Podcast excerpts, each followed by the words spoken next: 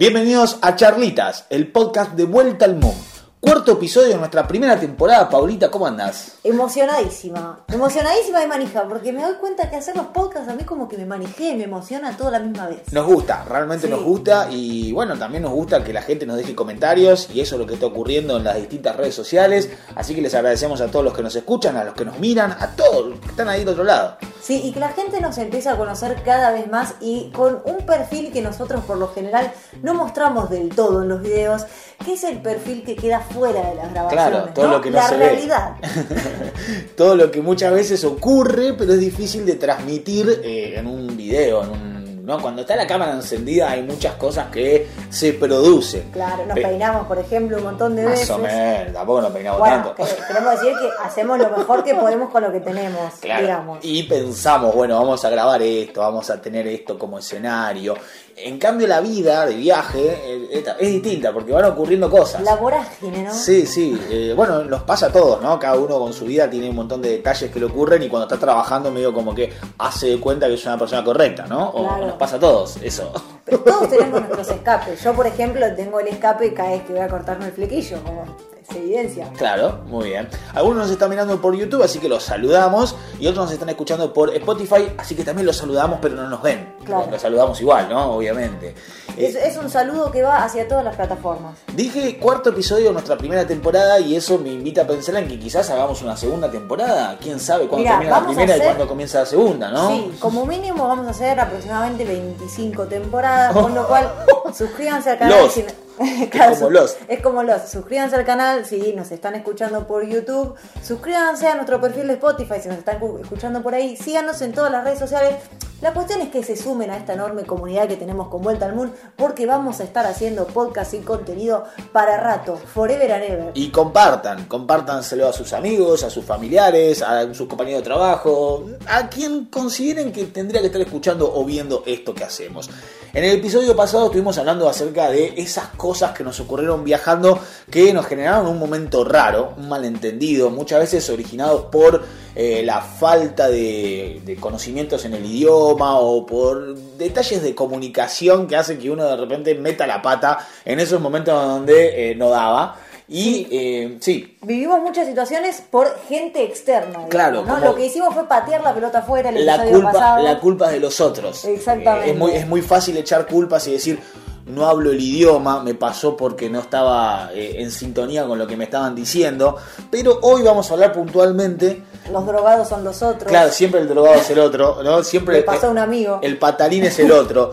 Eh, hoy vamos a hablar puntualmente de esos papelones que nos han ocurrido por culpa nuestra. Ay, Eh, que nos han ocurrido porque somos así y que los podríamos haber evitado si no hubiésemos sido las personas que somos, pero somos las personas que somos y por eso nos ocurrieron. es el material que vamos a contar en 25 temporadas, porque tenemos tantos papelones que chicos. Papelones for free, digamos, papelones gratuitos que han ocurrido porque metimos la pata, porque estamos en lugares donde quizás sí estamos en culturas diferentes y eso ya de por sí te hace meter la pata hasta cuando vas a la panadería. Podemos decir que no los estábamos buscando, pero los papelones nos encontraron. Todo el tiempo, eso nos pasa desde que nacimos, Que es otra manera de patear la pelota afuera y no hacernos cargo, hacernos cargo del papelón, sino decir que es culpa del papelón per se. Exacto. digamos. Pero hoy no nos vamos a desligar de estos papelones y vamos a ser responsables y nos vamos a hacer cargo y se los vamos a contar y ustedes darán su opinión. También hubo muchos comentarios respecto de los papelones o las cosas o los momentos raros que hablamos en el programa pasado, así que también vamos a estar leyendo algunos de los mensajes que nos han enviado. Sí. Eh, vamos a estar comentándolos también, así que eso me, me interesa mucho De los leerlos. momentos bizarros, porque a mí si vos me preguntas como qué es lo que vos querés para tu vida en el futuro, que es una pregunta que todos nos hemos hecho en algún momento. ¿Cómo te como, imaginas en cinco ¿Cómo años? te imaginas en cinco años? ¿Cómo te ves el, el día de mañana? Sí. Yo, a mí me gustaría encontrarme en una vida que sea progresivamente cada vez más bizarra. Ah, bueno, O sea, claro, si vos me preguntas entre qué, si algo, si yo lo puedo elegir, cada vez más ridículo todo. cada vez más ri- o sea, cuanto más bizarro mejor, porque lo que tiene que hacer una yo, por lo menos, y vos también, porque estás en este igual que yo, Dale. estás en el mismo camino, es Me en- sumo. A la bizarreada, digamos, porque no, Regalarse, digamos, regal- Recono- ofrendarse. reconocerse bizarra una primero y después ya saber que de ahí en adelante todo lo que te suceda, lo más probable es que no tenga ningún tipo de sentido. Buen consejo, vivir sin remordimiento, sin culpa, soy así, acéptenme, quiéranme y el que no me quiera, que se vaya, básicamente. Y, y sí, mira, el Diego. Eh, eh, lo dijo. sí. Ya lo, lo dijo. ¿Qué dijo? Porque dijo tantas cosas que me olvidé. No, y yo acá en esta estoy en que la chupen. Ah, está bien. Y que la hacían chupando.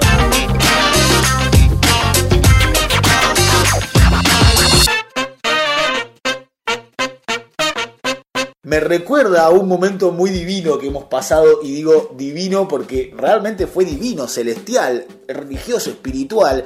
En Japón, en Tokio, para fin de año, estábamos festejando nuestras primeras fiestas de fin de año, Navidad, lejos de lo que era la tradición de nuestra casa, la tradición de nuestra familia. Durante toda nuestra vida, yo nunca había pasado Navidad Año Nuevo fuera de Argentina. Yo tampoco, y fue la primera Navidad que pasamos en invierno. Exactamente, porque en Argentina siempre es verano y hace calor, igual comemos un montón de cosas hipercalóricas, aunque haga calor, pero era la primera vez que nos despojábamos de nuestras tradiciones y nos inmiscuíamos en una cultura totalmente diferente, que es la japonesa.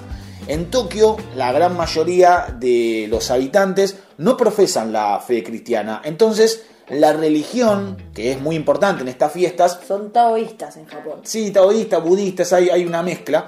Pero la, la religión cristiana católica, como la conocemos nosotros en Occidente, no es tan importante. Entonces muchas de las costumbres son diferentes. Aunque la fecha en sí, Navidad y Año Nuevo, se celebra. Se celebra de otra manera, de una manera diferente.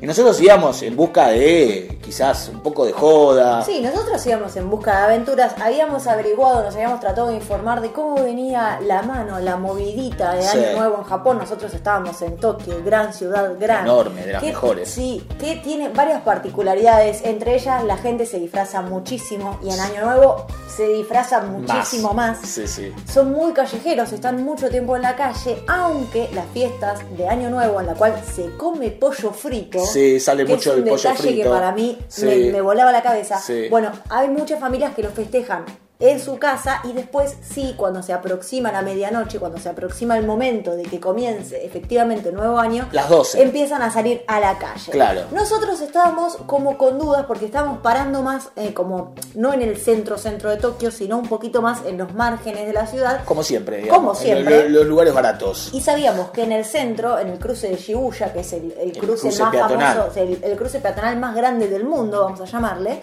sabíamos que ahí hacían un countdown, un Sí. countdown Countdown.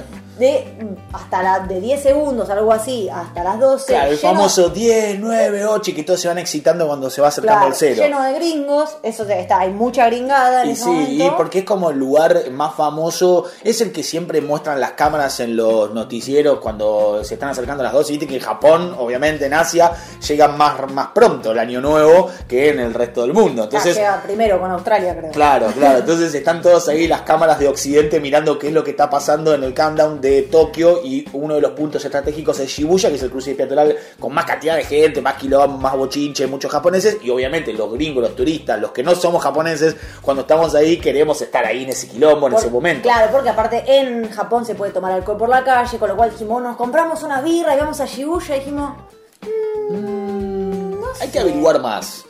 Porque los japoneses para mí no van a ese cruce peatonal, porque aparte después de las, de- de las 12, digamos, el, el countdown, cuando llega a cero, ¿qué hacemos? ¿Nos miramos las caras? ¿Feliz año nuevo? No, aparte hay un montón de gringos borrachos y esas cosas. Sí, y dijimos, estamos en, en Tokio, no, no vamos a festejar como si estuviéramos en, en la Creamfield. No, no, no, claramente. O sea, para ir a la Creamfield nos íbamos a Berlín, capaz que había más movida en alguna Con Creamfield. frío en Berlín en Sí, el nuevo. no, bueno, en la Creamfield digo yo. Eh, pero para festejar así con, con los gringos, digamos, tomando birra y re- Sí. revoleando champagne. Claro, y chocarnos la cabeza. Claro, eh, estamos en Japón, dijimos acá es uno de los lugares más espirituales, debe haber templos, o sea, había muchos templos, pero debe haber templos abiertos, eh, incluso en Navidad, Año Nuevo, por más que no sean de su religión, para poder eh, ver cómo, cómo festeja la cultura. Siempre nos gusta en los países meternos en la cultura local, averiguar, preguntarle a los locales cómo es que viven, cómo es que festejan. Sí, y empezamos a ver que cerca de nuestro barrio, nuestro barrio estaba en la parada de metro que se llama Oshi. Oji, Le- Oji con J, Sí, Oji, que se decía Oshi. Oji. En japonés, eh, traducido en japonés, Oji. Eh, nosotros le decimos el nombre de la parada de metro y de tren porque realmente es una forma muy fácil de ubicarse y así se ubica también en, en Tokio, que es tan grande un poco los barrios, te vas ubicando con el nombre de las paradas de los metros y de los trenes. Y empezamos a ver que había muchas máscaras como pintadas, ¿no? A, Máscaras, a mano, caretas, ¿no? caretas co- como con una trompa que fuimos aprendiendo que representaban a, a los zorros Ajá. que tenían como finalidad usarse en el año nuevo. Y nosotros decíamos, pero ¿qué pasa acá en Oshi con las máscaras? ¿Por qué en- se disfrazan en este tanto? barrio. Se disfrazaban de zorritos. Yo me acuerdo que eran todos como animales, pero priorizaba los zorros, ¿no? Claro, Porque- entonces nosotros como estábamos en la disyuntiva de vamos a Shibuya, lo pasamos en nuestro barrio, fuimos a Shibuya, nos tomamos 3, 4 birras, nos jugamos un par de Daytona y tipo 10, 11 de la noche dijimos no volvemos al barrio para ver cómo viene la movida ahí enmascarada. Cuando dijiste nos jugamos unos Daytonas, es literal. Fuimos a los fichines, a los videojuegos, porque en Tokio hay un montón de salas de videojuegos retro, eh, de los 90. Y nos encantó encontrar como ese barrio. eh, ¿Cómo se llama el barrio? Me, me olvidé ahora, el barrio de los fichines, de las Eh, cosas freaks. Akihabara. Akihabara, hermoso, hermoso barrio,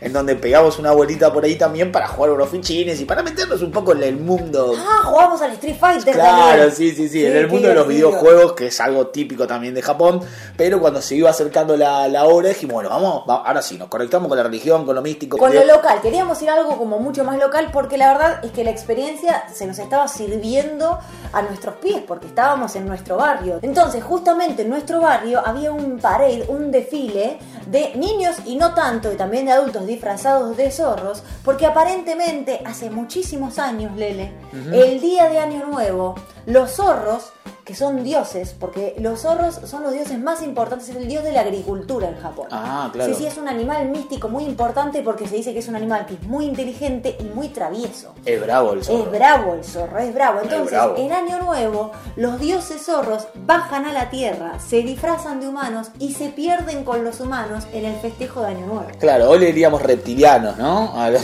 No, zorros no, los reptilianos son más malos. Son malos, claro. Sí, bueno. los zorros estos son copados, buena onda. O sea, cuando te dicen travesura, eh, porque están ahí medio hinchando los huevos con vos en Año Nuevo. Claro, ¿no? pero sí, sí, es verdad. Tiene como una, una versión más bondadosa, donde la gente les deja ofrendas, donde la gente está contenta de que los zorros los visiten. Así que es como que sí, están todos enmascarados. Algunos eh, son zorros reales, dice la tradición, y otros son es gente disfrazada. Entonces es como que en ese gran festejo, en ese gran desfile, uno no sabe quién es la persona que está enmascarada y quién es el zorro el dios, real. el kitsune se llama. El dios zorro se llama kitsune. Claro. Entonces, en Año Nuevo, en Oshi, antiguamente se dice que había un árbol. Entonces, que se juntaron en este árbol todos los kitsune, que son los dioses zorros, y comenzaron una peregrinación al templo de Oshi, al Oshi Inara, creo que se llama, que es el templo que estaba en nuestro barrio y que es un templo muy importante para adorar al dios zorro, para agradecerle, para pedirle por la fertilidad, por la agricultura y por la buena suerte en el año que comienza. Pero ¿dónde viene el papelón? Porque muchos están esperando que nosotros contemos el papelón que hemos Claro, hecho. Porque, mucha claro, cultura que estábamos Ah, sí, demasiada, demasiada cultura, demasiada religión. Cuando hablábamos de que nos estábamos metiendo dentro de lo que eran las tradiciones, les estábamos explicando esto. Nos quisimos empapar un poco de cómo viven los japoneses el año nuevo. Claro, pero, la, la seriedad con la que ellos la atraviesan. pero entre medio estábamos nosotros dos, que somos dos personas que veníamos de otro continente, de otra cultura, de otra religión y teníamos un montón de birritas en la mochila esperando el momento de brindar a las 12 y chocar las copas como se hace habitualmente para recibir el año nuevo. Ahí fue donde eh, nada, empezamos a, a tomar una cerveza, otra. Nos acomodamos para ver el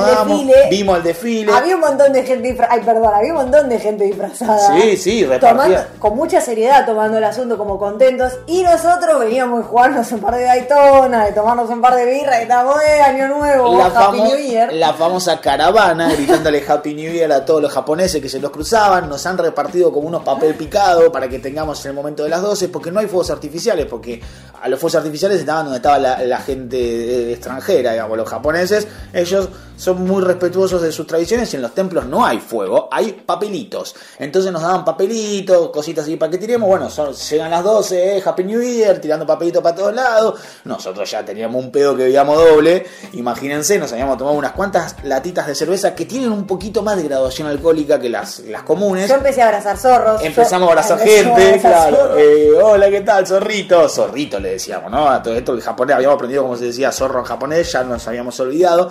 Y dijimos, bueno, a ver, me encantó toda la tradición, hermoso el desfile. Hermoso, me, di- me- me regalaron una máscara Sí, de zorro. los japoneses son gente muy, muy amable, muy abierta, que siempre reciben a los turistas de una manera cálida y eso nos hizo sentir como en casa. Realmente está bueno sentirse como en casa cuando uno está a tantos kilómetros de distancia y en una cultura tan distinta. Pero dijimos, "Oh, es el momento de poner acá un poquito de nuestra música, nos vamos a alejar un poco de lo que era el- el templo, nos vamos a un parque, hay muchos parques en Tokio y sobre todo en las afueras, y nos vamos a perder entre unas rocas y un lago que había para comer. Una picadita que llevábamos, algo para comer, tomar algunas birritas más y escuchar un poquito de música reggaetón, Unos vamos a decir, eh, porque teníamos ganas de escuchar un poquito de reggaetón, cumbia, esa música latina que nos recuerda a las fiestas en verano en nuestra casa en. Argentina y, y como cada uno también lo festeja en, su- en sus El países. dato de color es que en todos los parques de Japón hay baños. Mm, Con lo cual baños vos públicos. te podés escabiar y después tenés un baño y no más. Sí, no es que tenés fantástico. que improvisar porque a todos nos ha pasado de que te tomás una birrita en un parque y ahora qué hago. Es buenísimo porque eh, podés tomar alcohol en la vía pública sin ninguna restricción y encima tener los baños químicos públicos y algunos son de cemento, es decir, con las instalaciones sanitarias muy bien preparadas y dijimos, es fantástico Sí. esto, es el momento indicado. En un volumen moderado pusimos la música y nos pusimos a bailar y en eso los japoneses pasaban, nos miraban, nos sacaban fotos, saludaban. Y hubo dos que aparecieron ahí de la nada, detrás de un árbol, dos hombres que uno era más joven que el otro, pero eran los dos de mediana edad, se nos acercan y nos empiezan a preguntar en un inglés precario, pero que a esa altura ya éramos todos amigos y hablábamos cualquier Sí, idioma. para mí hablamos en japonés. Bueno, puede ser, eh, que puede ser que hayamos hablado en japonés y no nos hayamos dado cuenta. Sí, Creo que sí.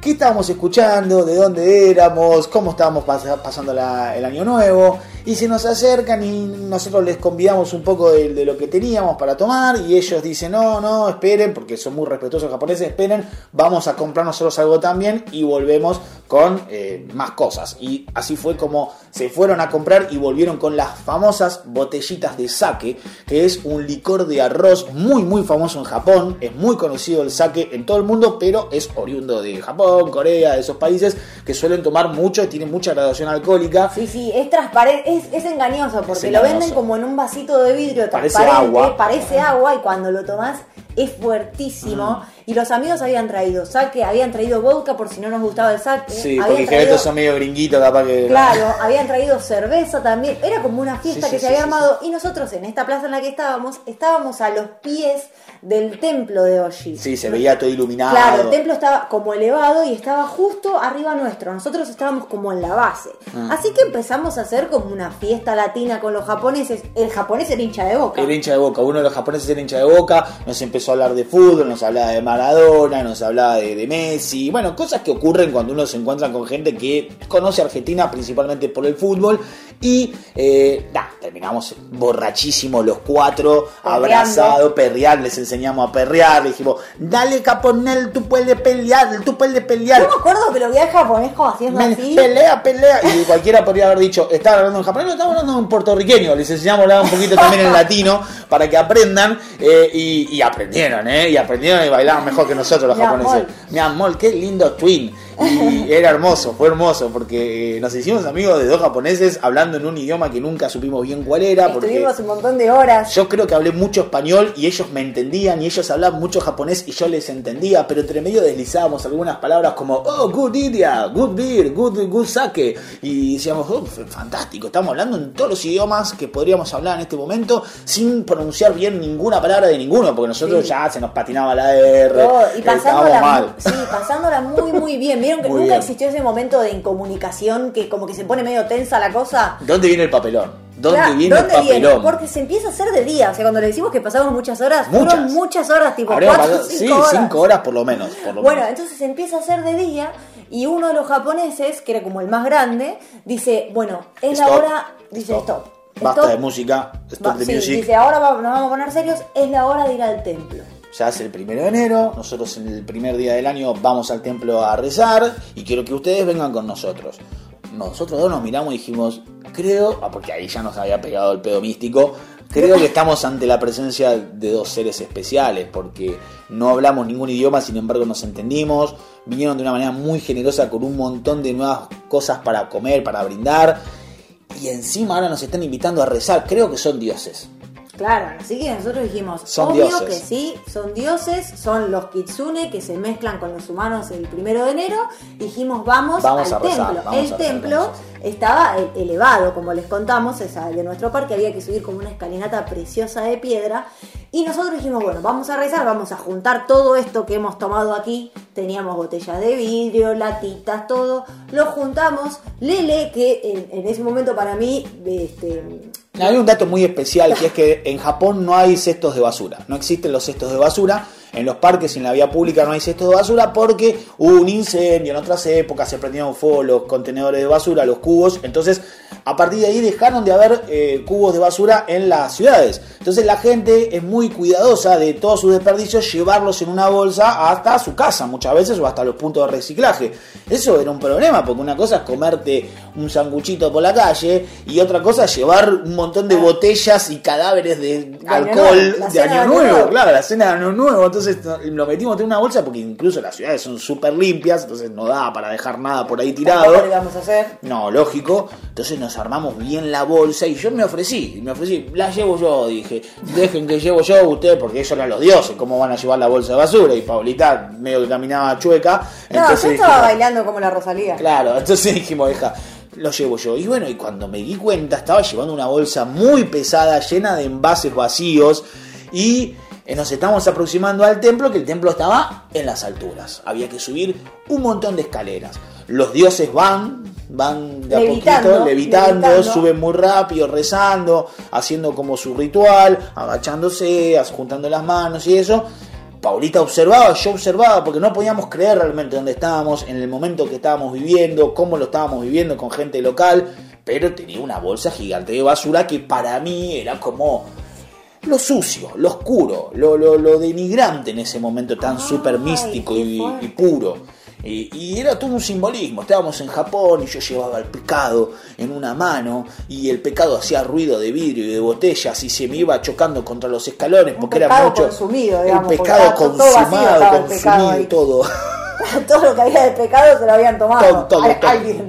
Todo el pecado junto en una bolsa comprimida. Y en una de esas nos faltaban cinco escalones y yo ya no daba más agitado. Ya ¿Cuándo estábamos viendo los dioses, estaba ahí. Cuando llegamos al templo, cuando llegamos al templo, los dos dioses terrenales ya estaban en, en su punto máximo de meditación. una nube casi. Y no va que se me abre la bolsa y se me empiezan a caer todos los envases sobre la escalinata y van rodando hacia abajo.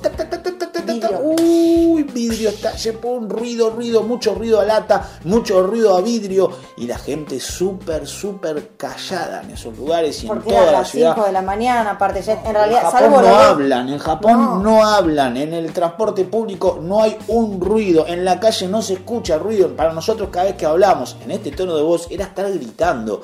Y ellos em, se dan vuelta, interrumpí el rezo de los dos dioses que venían con nosotros y de un montón de otros dioses japoneses que estaban ahí rezando y todos se dan vuelta y me miran a mí, a la vergüenza encarnizada en el cuerpo de un argentino tratando de hacerse el que no, acá no pasó nada, juntando dos tres botellitas, aparte la suciedad, los ruidos, interrumpiendo el rezo, medio que me quiero persignar, no, eso no era, era juntar las manos, ay Dios, qué carajo estoy haciendo, Dios, iluminame en esta. Yo le tiré una palabra en japonés, eh. Yo tiré una palabra en japonés como que a este no lo conozco. Yo le dije, Arigato gozaimasu. Arigato gozaimasu", y me, me di vuelta y me fui como... Y entre toda esa marea de confusión, caos, ruido y al mismo tiempo simbolismo japonés, si había una mínima chance de entrar al paraíso y que los dioses nos lleven de la mano, bueno, yo creo que la perdimos los dioses y fueron solos. Nos cerraron la puerta.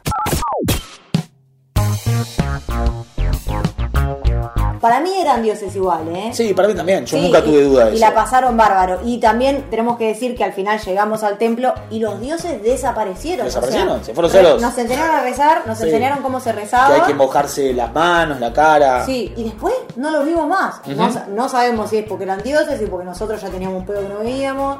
Nadie sabe. No, bueno, cosas que pasan a veces en la vida mística y que obviamente nosotros pudimos tener la suerte de estar ahí, de presenciarlo, pero al mismo tiempo, bueno, no, no sabemos bien qué pasó, tampoco nos acordamos, el otro día nos fuimos a dormir y al otro día nos acordamos todo esto muy a retazos, pero por suerte está la cámara y por suerte hemos hecho algunos videos para el canal de YouTube en donde mostramos cómo fue nuestro festejo en Japón, así que algunos recuerdos los hemos Algunos retazos han quedado. Lo que tuvo la vuelta al mundo es que nos presentó, nos enfrentó a muchísimas religiones, a muchísimas formas de venerar a distintos dioses en mu- muchos países. Sí. Entonces enriqueció la idea, porque personalmente la que yo tenía de la religión y el respeto también que tenía hacia esta idea de quizás empezar a crear en creer en situaciones y criaturas que yo quizás decía, no, mira, yo creo en la ciencia y en lo que puedo ver y en lo que no puedo comprobar, medio que No no, estoy tan interesada. Sí. Y la verdad es que la vuelta al mundo me presentó otro horizonte, me abrió la cabeza muchísimo en ese sentido y me permitió, ¿no? E- Esa apertura que yo tuve e incluirme un poco más en las religiones, en, en beberme un poco más de, de qué se trata, por qué creen, cómo se reza, ¿no? Cómo es esta comunicación que se establece con los dioses, por qué hay que vestirse de tal o cual forma. Y Sí. empecé a respetar muchísimo también esas decisiones, ¿no?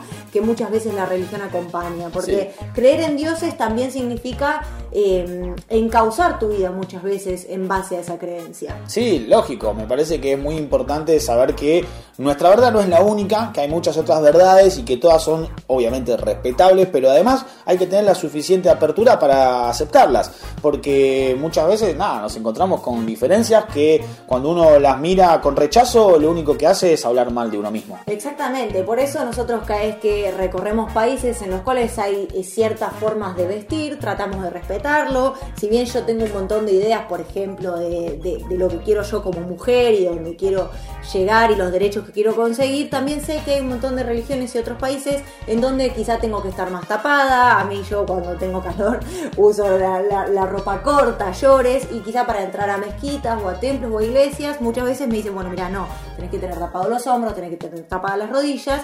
Y yo aprendí a respetarlo, aprendí a, a- a mirar con muchísima admiración muchas veces. Y la verdad es que venía bien, venía aprendiendo muchísimo, siendo muy respetuosa, enriqueciendo absolutamente todo el capital que yo tenía de las religiones. Y me encontré un día, de forma totalmente desubicada, inesperada, sin haberlo buscado, Sin querer queriendo, diría el chavo. sin, sin querer queriendo, desnuda, en, concha, en concha, desmayada, en la casa de un musulmán. ¿Cómo? Eso es un montón, ¿eh? Eso es un montón, me quedé cachado, dije, no puedo creer, pero yo estaba, así que se lo puedo contar yo también. Estamos La- en la isla de Java. La isla de Java, que es una de las islas de Indonesia. Bueno, Indonesia es un país que está conformado por muchísimas islas. La más famosa es Bali, pero nosotros estábamos en otra que tiene también su renombre porque tiene volcanes y más, pero estábamos en una zona que no era nada turística, que era muy difícil de conseguir un hospedaje medianamente pasable porque es una isla que, nada, tiene muchas carencias y eh, estábamos intentando adaptarnos a esa decisión que habíamos tomado de viajar por esa isla, que era bastante complicado el tema de viajar como turistas. Y encontramos una, una locación, digamos, un- una especie de hospedaje, que era la casa de un hombre, De una de una familia. pero que nosotros nunca hemos visto a la familia, hemos visto al hombre que era el, el jefe, el padre de familia, que era de- de Indonesia, de religión musulmana, y eh, nos había alquilado una habitación dentro de su casa, una casa muy grande, en una especie de barrio cerrado. eh, con mucho, mucho lujo, mucho confort, eh, la casa, no, tanto nuestra habitación, que era una habitación medio como devenida en habitación de huéspedes, con pocas cosas más que una cama y una especie de, de tetera, como por si nos queríamos hacer un té. Eh, y el hombre nos dijo, acá no se puede ni abrir la ventana porque entran los insectos y hay un montón de bichos que no quiero que entren a mi casa. No se puede prender el aire acondicionado porque si prenden el aire acondicionado les pongo una multa de 100 euros. Uy, ¿Tanto? Sí, 100 euros le. Y no se puede salir desnudo al pasillo, ni en ropa interior, ni nada, porque esto es una casa de familia. Bueno, sí, lógico. Bueno, eso estaba- lógico, eso estaba claro. Eso Yo- estaba claro. Sí, creo que lo más importante era que la casa Estaba tenía como- claro. Bueno, eh, eh, eh, estuvo claro y qui- qui- quizás no esclarecido.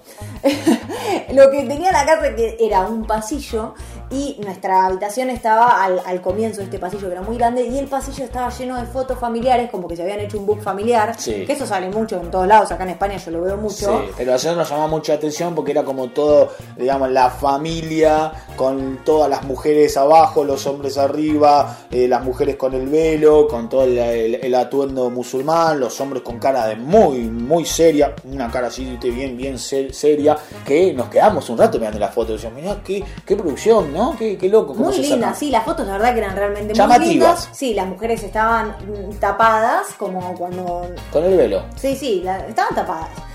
Hacia, la cosa es que yo estaba muy flaca en ese momento del viaje y se ve que había comido algo que me había caído mal. Entonces yo estaba debilucha, vamos a decirlo. Y entonces yo me levanto una mañana que no podíamos prender el aire toda chivada. Yo ya les he contado en videos, en podcast, yo soy como un oso. Entonces yo tengo mucho calor. y yo me empiezo a levantar toda transpirada y le digo a él, él hace mucho calor, ¿qué hago? Prendo el aire, pagamos la multa. No, la multa era carísima, era más cara que los peajes. Claro, Lele me dijo, no, no, no, no, o sea, todo bien, pero morite, pero no. Eh, no, no pagaremos. Lo que pasa es que eso era eh, cerca a las 3, 4 de la mañana, yo estaba medio dormido, me interrumpe el sueño, y digo, dale, Pau, dormí, no pasa nada. El tema es que no solo Pau no podía dormir, sino que además empiezan los rezos de la mezquita que comienzan muy temprano, un rato antes de las 5 de la mañana, ya empiezan los rezos por altoparlante, entonces eso también hace que uno se despierte en la mitad de la noche, sobre todo si no está acostumbrado, porque después hemos estado en un montón de países musulmanes, cuando te empezás a acostumbrar, seguís durmiendo, ¿no? Sí, sí, ya eh, Pero pasa. En, ese momento que estaba medio con insomnio, con algunas problemitas así como que le dolía la panza y eso... La panza me había empezado a hacer ruidos, entonces yo escuchaba a las 4 y media de la mañana el ruido de la mezquita y a mi panza como que le contestaba como que estaban en una conversación. Una conversación religiosa. Y yo tenía puesto mi pijama de Mickey, que es muy conocido ya a esta altura, forma parte del Museo de la Vuelta al Mundo, ya va a tener su cuadro. Una especie de, remerón largo, ¿no? Un remerón, claro, es una camisola larga con la cara de Mickey muy grande en el medio bien capitalista. Claro. bien occidental. Bien occidental.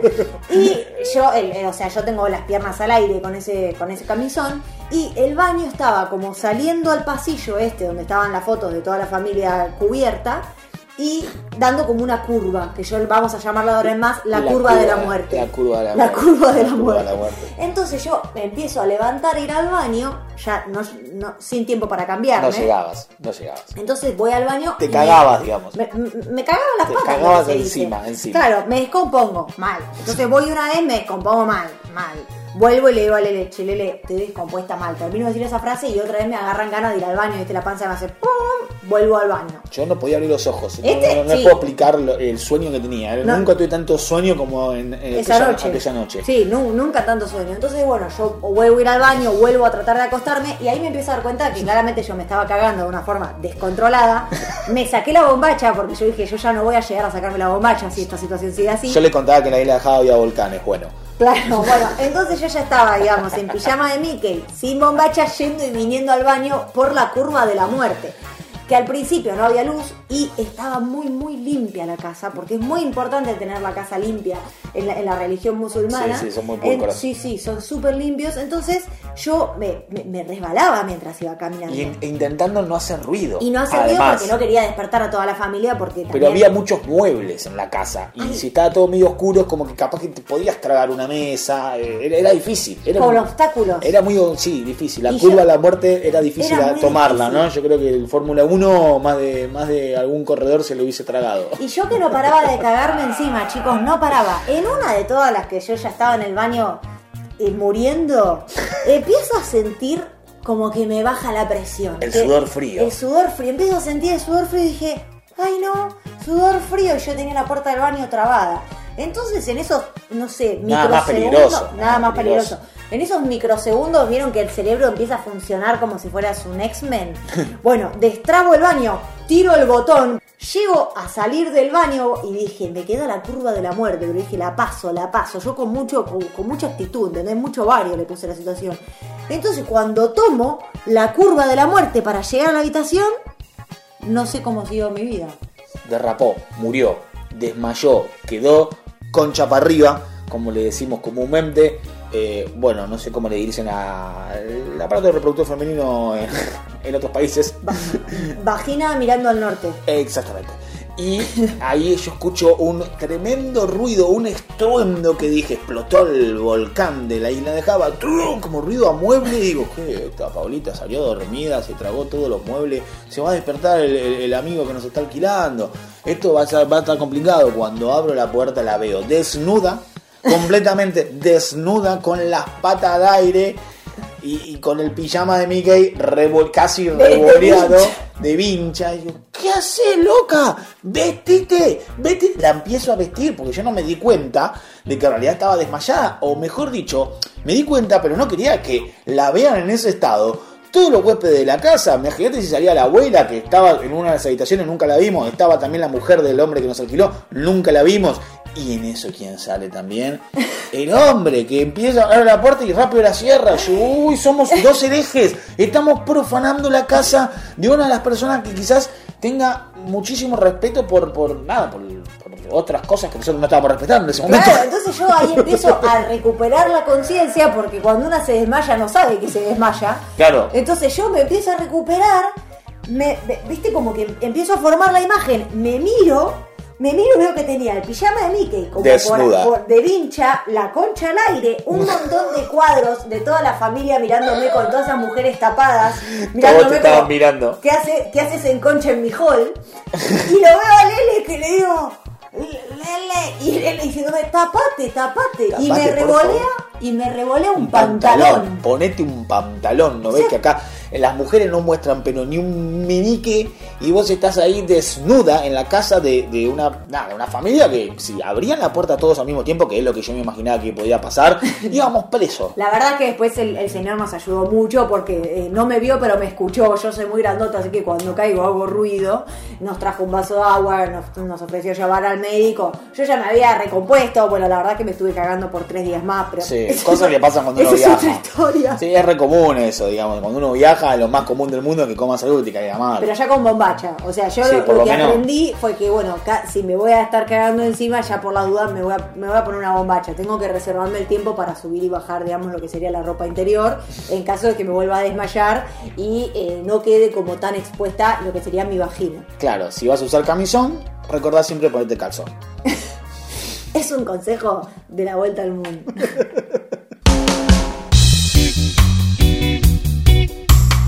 ya estamos todos con la ropa interior puesta, ¿no? Sí, ya estamos todos vestidos, por Estamos suerte. Eh, cosa que pasa, ¿no? ¿Qué va a hacer? Nosotros acá le contamos nuestros papelones que lamentablemente ocurrieron porque somos dos papeloneros, porque los podríamos haber evitado. Sí, tal vez, quizás, no vamos a meter excusas. No son como los otros que nos han ocurrido que contamos en el episodio pasado, donde, bueno, ocurrieron porque ocurrieron, porque no entendimos el idioma, porque pasaron. Eh, pero bueno, hay mucha gente también que nos estuvo escribiendo, nos estuvo dejando sus comentarios, sus momentos bizarros, sus momentos raros, así que los vamos a leer. Vamos a comenzar con algunos de los que nos mandaron por Instagram, nos pueden seguir, arroba vuelta al moon. Valen Viajera dice, saliendo de un tren en Suecia, me pegaron una piña, un adulto autista, que no la vio venir, pobre Valen. Te puede pasar. Tremenda, tremenda. No, no es increíble la que te pasó, Valen. Eh, claro, uno no se está esperando bajando de un tren que venga uno y te ponga una piña así de la nada. Para que prestes atención, Para vale, viajera, te debe haber visto ahí medio pelotudeando y dijo, bueno, esta la emboco y... Sí, la, la famosa hostia, que te voy a pegar una hostia. En Machu Picchu, nuestro guía se estaba cagando y después pudimos ver en las fotos su cara. eh, que prácticamente estábamos en las últimas, ¿no? Y pobrecita, está sufriendo. Yo lo entiendo, my friend. Eso lo, Estoy contigo. eso lo cuenta Elu. Juan dice, en invierno, eh, en Escocia, un señor vivía en el hostel y se enojaba porque estábamos hablando español. Uy, qué bajón que te pase eso, porque es como nada, no, no, ¿qué vas a hacer? Sí, Eh, es mi idioma. A mí nunca, idioma, me- amigo. nunca nos pasaba a nosotros, la No. verdad, eso. Sí, Es sí, una sí. cagada. Y eh, María Celeste, creo que es, eh, dice, me detuvo la federal francesa, la policía, digamos, francesa, en la estación del tren con mi marido, que él pudo seguir de largo y yo fui contra la pared con los perros detectores de droga que me estaban revisando y tenía un miedo porque me gritaban en francés. Claro, qué momento bizarro, qué momento feo y raro y cómo salís de esa, ¿no? No, aparte cuando te para la policía con una resquisa y encima tiene perros, no, la verdad es una mierda. Sí, Pobre. jodida. Sí. Jodidas, son momentos jodidas. Y después tenemos otra acá que dicen, un homeless casi me pega en la calle porque pensó que le estaba tomando una foto. Y hay que tener cuidado también con las cámaras, con, las cosas que uno foca y saca Y hay que ser muy respetuoso. Tener cámara en mano, respeto la mochila. Sí, Esa eso, es la frase que te acabo de tirar. eso lo dice Sebas. Así que bueno, les mandamos un abrazo a todos los que nos dejan sus comentarios y que participan de cada uno de nuestros podcasts respondiendo las consignas. Siempre tratamos de leer por lo menos los más divertidos, los mejores, porque eh, está bueno también tener esta interacción y que nos cuenten qué son esas cosas que les pasan a ustedes viajando o no en la vida cotidiana, porque a todo el mundo, todo el tiempo nos pasan cosas y vale la pena charlarlo, por eso hacemos estas charlitas. Pueden seguirnos en todas las redes sociales, suscribirse al canal y nos encontramos en el próximo episodio de Charlitas. Hasta luego.